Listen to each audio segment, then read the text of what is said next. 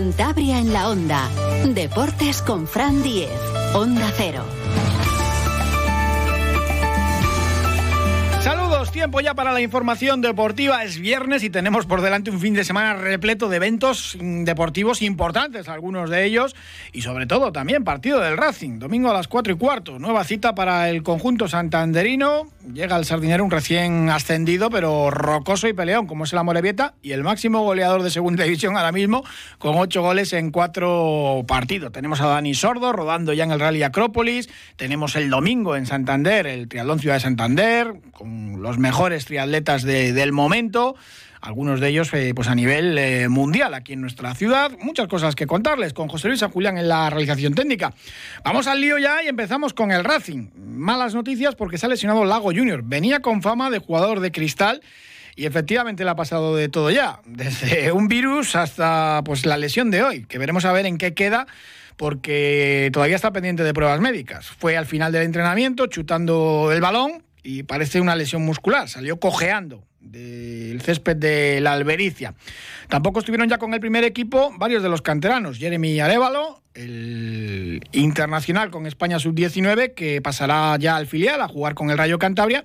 Y Diego Campo y Jorín, pues lo mismo. Se quedan dos jugadores que están ya en dinámica del primer equipo, no del Rayo Cantabria, como son Geray Cabanzón y Mario García, lateral izquierdo. Y bajas entonces para el domingo, pues las ya conocidas de Jorge Pombo y Dani Fernández, aunque el lateral derecho parece que la semana que viene ya se va a integrar al grupo. Luego ya le ritmo y el partido, además de la siguiente semana, es en viernes en Zaragoza, con lo cual, pues bueno, llegaría muy justo o no llegaría, pero bueno, ya por lo menos para el siguiente sí que podemos decir que Dani Fernández estará disponible. Daba un poco el parte de bajas José Alberto López, el entrenador asturiano del Racing. No lo sé, no he tenido tiempo todavía de hablar con él, eh, pero bueno, eh, hay que esperar a ver la evolución y, las pruebas, eh, lógicamente. Acaba de ser, o sea que no, no sabemos, no tenemos información y bajas, nada, las eh, habituales eh, de Dani Fernández y, Pombo. Y bueno, Jeremy esta semana sí que jugará con el, con el filial. De hecho, creo que hoy ya se ha incorporado con los entrenamientos o, si no lo ha hecho es porque le han dado descanso y, bueno, el, resto de la plantilla pues en buen estado. Sobre los nuevos, pues eh, también hablaba el entrenador racinguista. Veremos a ver si Grenier, el francés, eh, termina jugando. Debutando es posible, algunos minutos al final de inicio, por lo que contaba José Alberto, pues no parece. El resto sí que están ya perfectamente integrados. Es que Arana, incluso Andrés Martín y Morante, tres de los eh, seis fichajes, en principio pueden ser hasta titulares. Sí, es posible que repita Morante también el doble pivote de inicio. Sobre los nuevos y la adaptación, pues esto es lo que decía José Alberto. Todos ellos, pues sobre todo, pues muy adaptados. Destacaba el técnico racinguista porque el vestuario pues resulta pues un gran grupo ¿no? a la hora de, acoger a, las nuevas incorporaciones. No lo sé, no he tenido tiempo todavía de hablar con él, eh, pero bueno. Eh, eh, ha repetido el, primer corte, este es el primer corte de José Alberto, escuchamos cuando habla de, la llegada de los nuevos y cómo, lo bien que les han acogido en el vestuario. Y, muy adaptados, ¿no? Creo que, que, al final tampoco hemos hecho demasiadas incorporaciones, ha venido, solamente han venido seis jugadores nuevos y y la adaptación al equipo es muy sencilla porque creo que el vestuario es eh, súper sano y, un vestuario que, recibe de brazos abiertos a cualquiera y así lo, están demostrando. Creo que, todos ellos parece que llevan mucho más tiempo aquí que una semana. Le preguntaban también a José Alberto por el Amorebieta, que si decían que, el conjunto vasco iba a venir a proponer el sardinero. Bueno, si hemos visto al, al Amorebieta unos cuantos partidos ya esta temporada, hombre, proponer, proponer, no proponen. Es verdad que con el juego directo son realmente eficaces, eh, aprovechan muy bien las jugadas de estrategia, llevan ocho goles en cuatro partidos, eso se han encajado seis, y en principio su fuerte es pues, estar atrás ordenadito, típico juego vasco. Como decía Javier Clemente o su guiñol, patapum para arriba, pues, pues más o menos algo más elaborado, pero hacen un juego muy, muy vertical, muy directo y lo hacen muy bien. Es un equipo muy modesto, repleto de cedidos, no pueden jugar ni, ni en su campo, en Urriche, cuando lo hacen de, local, que tienen que ir a, Lezama, y con esas armas, esta vez el Amorebieta yo creo que va a estar más cerca por lo menos de conseguir la permanencia. Ese es el objetivo que tienen. Así lo analizaba José Alberto, el entrenador del Racing, y destacaba pues ese dato, ahora mismo el equipo más anotador de, segunda división, aunque, hombre, tampoco va a acabar así la temporada. Pero bueno, va a ser un rival incómodo, lo decía el entrenador del Racing es el equipo eh, más anotador en lo que va de, campeonato. eh, pero es un equipo que, arriesga poco, o sea, inicia poco el juego en corto, eh, es uno de los equipos que más porcentaje de pases largos da de la liga, entonces esos son datos que están ahí y lo que espero es un partido incómodo. Espero un partido incómodo porque eso es un rival que defensivamente a lo largo de estas cuatro jornadas ha ido mejorando y con balón es un equipo que transita muy bien. Es un equipo que capaces, eh, son capaces de, sacar pases hacia adelante, de jugar hacia adelante. Tiene dos bandas que, desequilibran. Eh, sus laterales son también bastante ofensivos. Eh, Eneuco Jauregui está haciendo un inicio de temporada importante también. O sea, son jugadores que, quieren afianzarse en la categoría y que, lo están demostrando. Creo que, creo que la Morevieta no tiene nada que ver, absolutamente nada que ver con la Morevieta de hace eh, dos temporadas anteriores, ¿no? donde era un equipo que que parecía que tenía muchos jugadores que les costaba adaptarse a la categoría. Este año no. Este año creo que han fichado muy bien, que creo que han hecho una muy buena plantilla, eh, utilizando y optimizando muy bien los recursos que tienen y, va a ser un equipo que, va a competir y que, y que se va a agarrar a la categoría, lo tengo claro. Seguramente irán a menos, pero es un rival eh, que va a ser eh, complicado. La Morevita siempre, y van a pelear todo. Quería transmitir también, José Alberto, un mensaje de, al racinguismo, en el sentido de que está la gente muy ilusionada y parece como que se va a pelear prácticamente por meterse en el, en el playo de, ascenso a Primera División.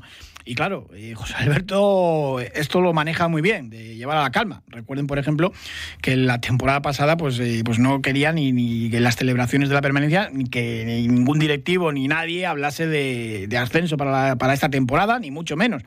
Así que ha vuelto a repetir este mensaje. Las cosas en segunda división son muy complicadas, eh, está todo muy igualado y vendrán tiempos malos. Y rebajar un poco la euforia que vive todo el entorno racinguista. Que nos ha quedado una, buena plantilla, que nos ha quedado una plantilla para, poder competir eh, contra cualquiera, pero eh, tenemos que ser conscientes de que hay mm, algún mensaje que, que, no me gusta, porque parece que este año va a ser todo mucho más fácil que el año pasado y no va a ser así. Eh, va a ser un año duro, va a ser un año en el que vamos a tener malos momentos, tenemos que estar preparados para cuando vengan malos momentos eh, ser fuertes mentalmente, sobre todo para, para, salir de ellos, y es que eso es esta categoría. Entonces, si alguien piensa eh, que este año va a ser un paseo militar para conseguir el objetivo, creo que está equivocado, creo que no sabe, no conoce lo que es la, la segunda división. Toda la razón del mundo. Y ojo también al mensaje a la plantilla. Es verdad que ha quedado una buena plantilla, pero hay gente que enseguida pues eh, se deja llevar por la euforia, analizando las cosas eh, fríamente, pues una plantilla corta, lo dice el entrenador, es una plantilla a la que falta un 9. Arana ha hecho popular esa frase de, que no baja lavadoras, que esto hay mucha gente que me ha preguntado, es una expresión muy futbolera, lo de bajar una lavadora normalmente era algo muy dificultoso en las casas de, antes, que no había ascensor y pesaba mucho el electrodoméstico, y en el fútbol se aplica bajar un balón muy difícil, que llega muy alto o que viene demasiado eh, movido, un control de balón difícil, pues como bajar una lavadora era muy difícil, se decía, pues bajar una lavadora a un balón complicado y hacer un buen control para, para que el esférico quede ahí en el césped bien, bien planchadito, ¿no? Y es verdad que falta un 9. Le buscaron hasta el último momento, se cayó una posibilidad de, un delantero balcánico y falta un 9 y falta, faltan también efectivos, yo creo, en, bandas. ¿no? Eh, también extremos a pierna natural que sean rápidos, que puedan jugar de otra manera, no los dos a pierna cambiada metiéndose hacia adentro. Necesitas a alguien rápido, lo que hacía Jordi en Boula la temporada que viene la temporada pasada. Y evidentemente, pues si hay lesiones o sanciones, pues se complica todo. José Alberto ha sido, claro, plantilla muy corta. Aquí no se puede dormir nadie. Somos pocos, pues es cierto que para mí la plantilla es corta, eh, solamente 21 jugadores del primer equipo, es una plantilla muy corta, eh, pero sí que hay una competitividad muy grande entre, entre jugadores y, lógicamente tenemos posibilidades. Entonces aquí nadie se puede dormir. Yo creo que este Racing no va a pasar apuros para conseguir la permanencia si todo va bien, mm, igual hasta soñar, si, si todo va fenomenal, porque es una liga igualada, si estás ahí en esa zona media alta, pero lo que dice el entrenador del Racing es que no hay que dormir si todo se puede complicar también, por lesiones, por, mil historias. Así que calma y tranquilidad. Segunda jornada en Segunda Federación con partidos interesantes. El debut del Cayón en casa, mañana sábado a las 6 de la tarde ante el Guijuelo. Todo un clásico también en lo que era la Segunda B, ahora en Segunda Federación. Y el domingo, dos partidos. Eh, en este caso, el Rayo Cantabria, el filial del Racing, que viaja a Coruña para enfrentarse al filial del Deportivo al Fabril a la una y la gimnástica juega en el Malecón ante otro filial, el Vetusta Oviedo, a las seis y media. Escuchamos a Ceci Fernández, que es el entrenador de los gimnásticos. Pues un rival complicado, ¿no? Al final en esta categoría lo hemos hablado mil veces que, que no hay rival que, que, no haga las cosas bien, ¿no? Y el Oviedo Vetusta pues es un filial de, de LFP, con lo que eso conlleva, ¿no? Pues eh, grandes jugadores, eh, de diferentes eh, partes de España, ¿no? que son los mejores en sus generaciones y, y será un rival que, que, nos va a poner las cosas difíciles. ¿no? Además cuentan con, con Jaime Álvarez, un, buen entrenador, que, que esta temporada que ha iniciado es su tercera al cargo del Vetusta, si no me equivoco, y, y con las cosas muy claras, bien trabajadas y, y empieza este fin de semana la tercera división, la máxima categoría del fútbol cántabro, con partidos interesantes. Sábado a las 6, por ejemplo, tenemos el Velar de Escobedo. A las 5 de la tarde, el Atlético Albericia contra el Bimenor, uno de los favoritos también para pelear ahí por el campeonato, el conjunto de Bioño. Y el Laredo Cartes, el domingo a las 6 de la tarde, allí en San Lorenzo. Un alto y seguimos hablando de deporte de Cantabria.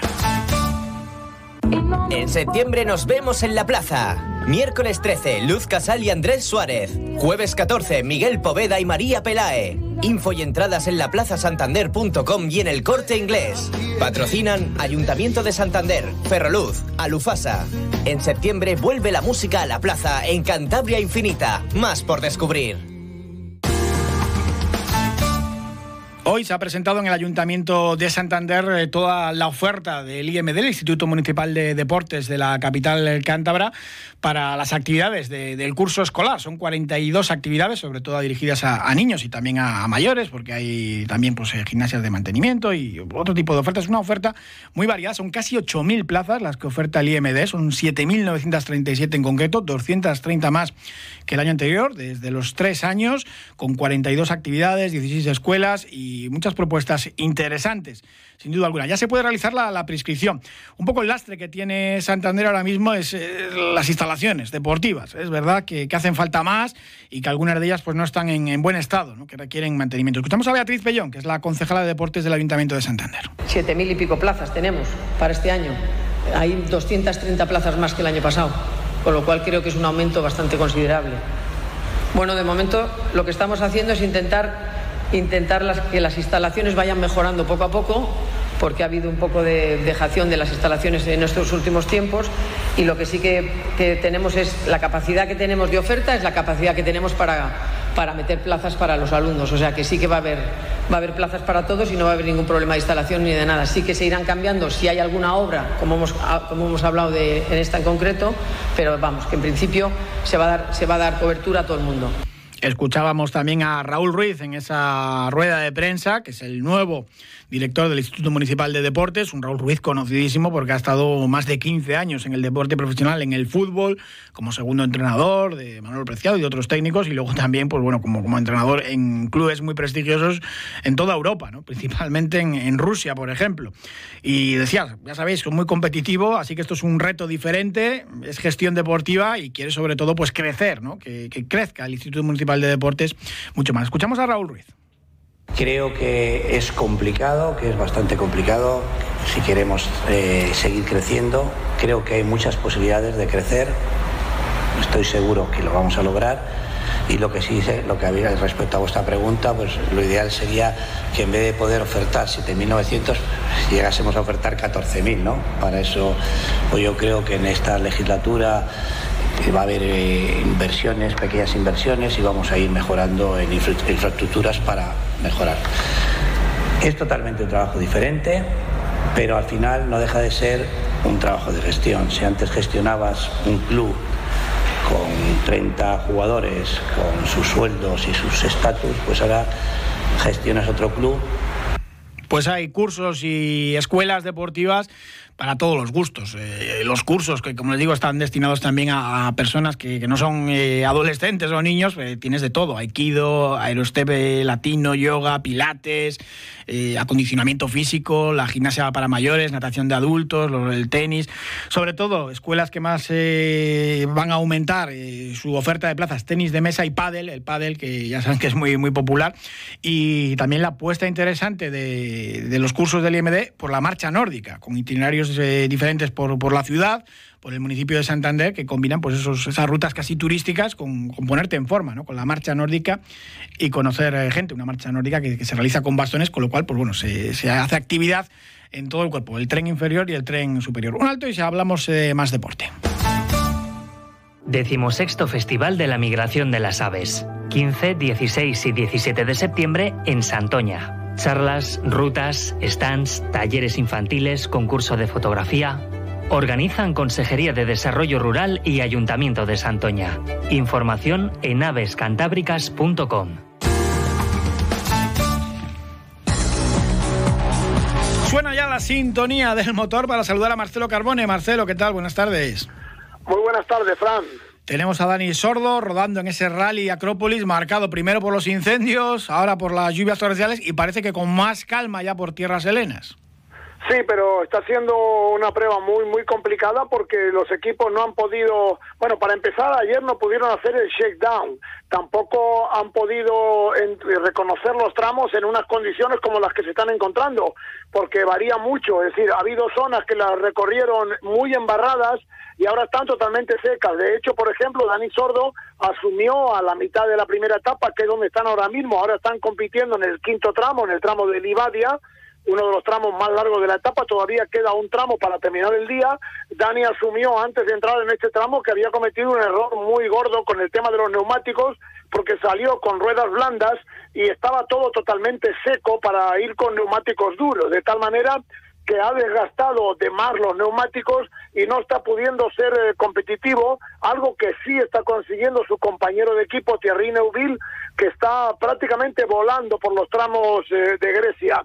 Antes de este tramo, antes del tramo de Livadia, Neuville eh, ya era líder, llevándole apenas dos segundos cuatro a, a Ogier y casi seis segundos, 5-8 a Robampera y en este tramo de Livadia ha pegado un golpe fuerte encima de la mesa porque le ha metido 15 segundos a Robampera y ahora mismo después de cinco tramos disputados cuando solo han llegado tres pilotos a la meta, eh, perdón, ahora cuatro, cuatro porque acaba de llegar Ogier, el líder sigue siendo Thierry Neuville, eh, Ogier ahora es segundo a siete segundos, cuatro Robampera es tercero a 12, a 20 segundos, a 20 segundos y una décima, y Elfin Evans es cuarto a 32 segundos, ya a, más de medio minuto. Dani Sordo antes de este tramo, todavía le quedan seis minutos para que Dani entre al tramo.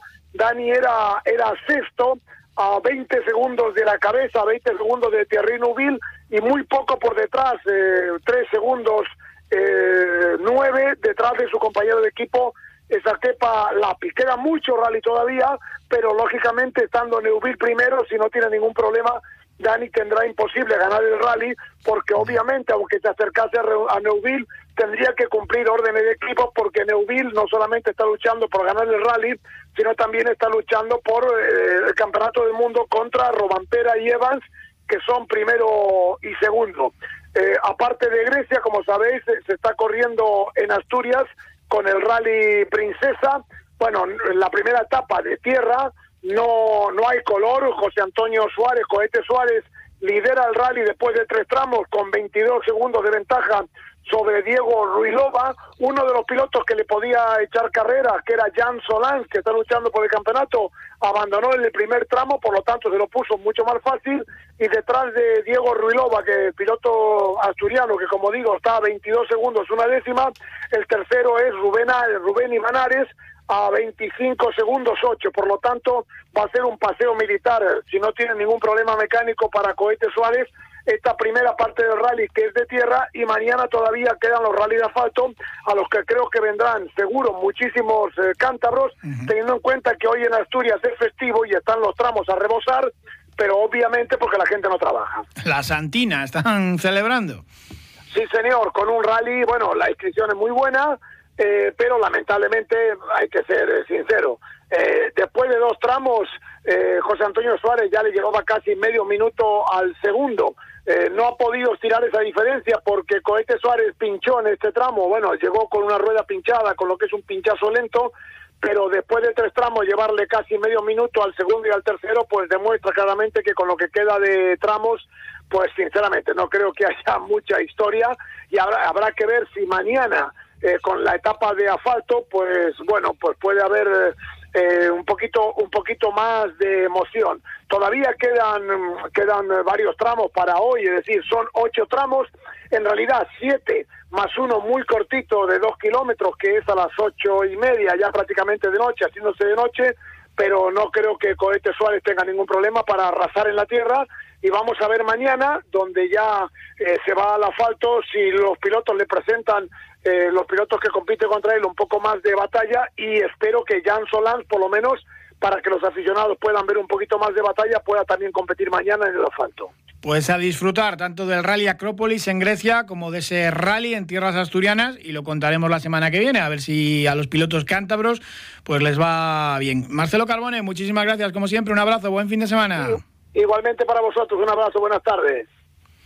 Y tenemos el domingo, desde las 10 de la mañana, en toda la zona de Gamazo, el Trialdón Ciudad de Santander. Ya es una auténtica referencia. Y yo, cada año que se celebra esta prueba, no dejo de llamar a Diego Méntrida, el triatleta madrileño de Alcobendas, que se hizo famoso por aquel gesto, dejando pasar al inglés Jen Tigel y pues bueno, que hizo que le reconocieran hasta en la ONU y hasta Will Smith habló de él y desde entonces pues bueno, le tengo, le tengo mucho cariño a Diego, que viene este año, como no, no falta nunca el Triatlón Ciudad de Santander, aunque compite este año con un club de, de Bilbao, del País Vasco. Diego, ¿qué tal? Buenas tardes. Hola, buenas tardes, ¿qué tal? ¿Cómo estáis? Muchas gracias. No faltas ni un año en el calendario siempre, el Triatlón Ciudad de Santander. Sí, sí, la verdad que lo tengo en cuanto sacan la fecha cada año hablo con Quique, el organizador, y, la, apunto, la apunto en el calendario para, para no faltar. La verdad que es una prueba que tengo mucho cariño y me gusta siempre poder correrla.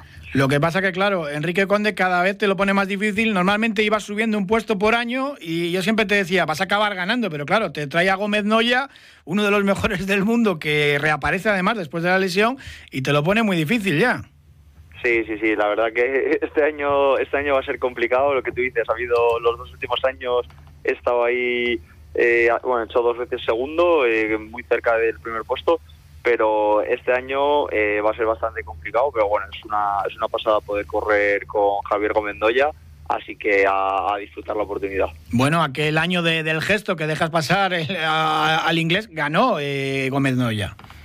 Sí, sí, sí, va a ser la, segunda vez que, corra con él y las dos veces aquí en el, en el Triatlón Ciudad de Santander. Así que muy contento de, que se anime y también él pueda eh, correr pruebas como esta y, podamos el resto poder competir eh, de mano a mano con él. Bueno, eh, siempre estás ahí en la zona alta, rondando el, podio. ¿cómo, ¿Cómo llegas este año? Pues la, verdad que, bastante bien. Yo creo que a nivel personal eh, seguramente sea el, mejor año de estado físico eh, y de forma en el que llego. Y bueno, lo único lo que, lo que hemos comentado ya, que este año el nivel va a ser muy alto, no solo por Javier Gomendoya, sino también está Kevin Tarek, que también hizo segundo el año que ganó Javi en 2020. Eh, está Pello Soro y varios compañeros más del, del Peñota Lusisma de mi equipo que tiene un, un nivel muy alto así que será una carrera bastante entretenida y, será caro estar en el podium, pero bueno, yo creo que me encuentro bastante bien e intentaré estar en esas plazas. ¿Qué te parece la prueba en Santander? El entorno es maravilloso, toda esa zona de, la duna de Zaera, la zona del dique de Gamazo, con la bahía, eh, es espectacular, por lo menos de bonito. No sé para, para correr y participar en un triatlón. Sí, sí, sí, para correr es espectacular. Ya cuando se hacía en, la otra zona, en el Sardinero, era, era muy bonito pero ahora es que corres por, por pleno centro de la ciudad, eh, por el paseo marítimo y la bici pasando eh, tres veces por el Palacio de la Magdalena. Es, es duro, pero es muy, muy bonito y un triatlón que para el que no lo haya hecho nunca hay que hacerlo sí o sí para conocer Santander de verdad que merece la pena. Bueno, tampoco subís un puerto de montaña con la bicicleta. No, no, no, pero bueno, al final vamos con las bicicletas de contrarreloj, con lo que llamamos nosotros las cabras, y pues, subir tres veces el repecho de la Madalena es, es muy corto, pero, pero se, nota, y luego cuando te bajas a correr, pues te acuerdas de, de la subida. Bueno, siempre que tengo la oportunidad de entrevistarte, te pregunto también, aquel gesto tan bonito te dio también la oportunidad de hablar de, la enfermedad de tu hermano y promocionar un poco toda una serie de ONGs, a veces con enfermedades de estas eh, muy desconocidas, y, darlas a conocer. Eh, siempre te, abro el micro para, para que cuentes eh, todo esto, ¿no? Y, que, y que lo promociones. Sí, y, tanto que te lo agradezco. La verdad que, como dices, eh, gracias a, toda la repercusión que tuvo ese gesto, pues pude hacer varias iniciativas. Una el mismo año, en bueno, a principios de 2021, y el año pasado eh, volví a hacer otra, otra otra iniciativa con la Fundación del Síndrome de West, que es eh, a la fundación a la que pertenece mi hermano, y sobre todo por intentar concienciar un poco y dar mayor visibilidad a, este tipo de enfermedades, las enfermedades raras que la que tiene mi hermano es el síndrome de West, pero hay miles de enfermedades que no se conocen y pues necesitan un poco esa ayuda para continuar con la investigación. Así que bueno, pues intenta seguir eh, ayudando y poniendo un granito de arena para, para poder apoyar a todo ese tipo de, de asociaciones y de fundaciones que, intentan ayudar a las familias, a las personas afectadas. Hmm. Ojalá, ojalá que, sea así, porque evidentemente pues, eh, pues son enfermedades que por eso mismo son, son tan desconocidas y, raras y requiere pues mucha ayuda y apoyo de, familiares y de los que no somos también eh, familiares. Bueno, ¿qué dorsal llevas el domingo? Ya lo sabes, para que la gente se fije y te anime. Pues no, sinceramente todavía no, no, no lo sé. No sé si, si los han sacado ya todos o, todavía no, porque me metí ayer o antes de ayer en la web, pero no todavía no he comprobado. Así que será sorpresa. bueno, y entre natación, la bicicleta y correr, ¿dónde te sientes más cómodo? Bueno, pues eh, normalmente me suelo sentir más cómodo corriendo pero bueno, este año la verdad que la bici yo creo que he dado una pequeña mejora, así que tengo también ganas de ver si, si eso lo noto luego en, en carrera, por ejemplo en un triatlón como este, que al final llevo ya cuatro años seguidos haciéndolo y los últimos tres en el mismo circuito, entonces es una buena forma de, de testearte y, saber dónde has mejorado y dónde no. Así que, bueno, a ver, con, con ganas de ver cómo se da la carrera. bueno, eh, como conoces el circuito, ya sabes dónde atacar. Ahí en el Palacio de la Magdalena puedes, eh, puedes apretar un poquito. Sí, esa, esa, es buena zona. Si hay, si hay fuerzas, eh, es una zona clave. Pues Diego Méntrida, triatleta, muchísimas gracias por atendernos y mucha suerte para el domingo, desde las 10 de la mañana, ese triatlón Ciudad de Santander, fenomenalmente organizado por ese, por ese triciclo Team que, comanda Enrique Conde y con la participación este año de, Gómez Noya, pues uno de los mejores del mundo, que siempre es un placer eh, pues verle, verle participar en cualquier triatlón. Muchísimas gracias y mucha suerte, Diego. Vale, muchas gracias a vosotros, un año más. Nos vemos por allí. Seguro que sí, un abrazo muy fuerte.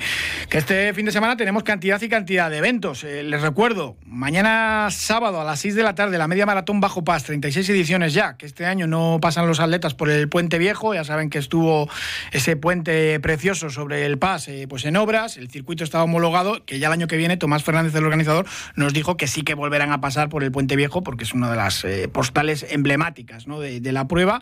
A las 6 de la tarde esa media maratón Bajo Paz. Que tenemos eh, también en Laredo, pues muy pendientes eh, de ese Mundial de Pesca Submarina, un deporte pues muy desconocido. Hoy a las 6 el desfile de los países participantes, que son 23, y son prácticamente más de 300 participantes los que van a estar en ese campeonato organizado por la Federación Española de actividades eh, subacuáticas. A las seis empieza el desfile desde la antigua sede del Ayuntamiento de Laredo hasta el puerto, pues bueno, con las banderas de los países, seguro que está bonito. Y ya el fin de semana, pues toda la competición de, pesca submarina, un mundial en Laredo. Y tenemos eh, muchas otras actividades. Les recuerdo también, hablábamos ayer de ello. El sábado arranca la Liga Sobal para el Blendio Sin Fin y para el Barco La Vega.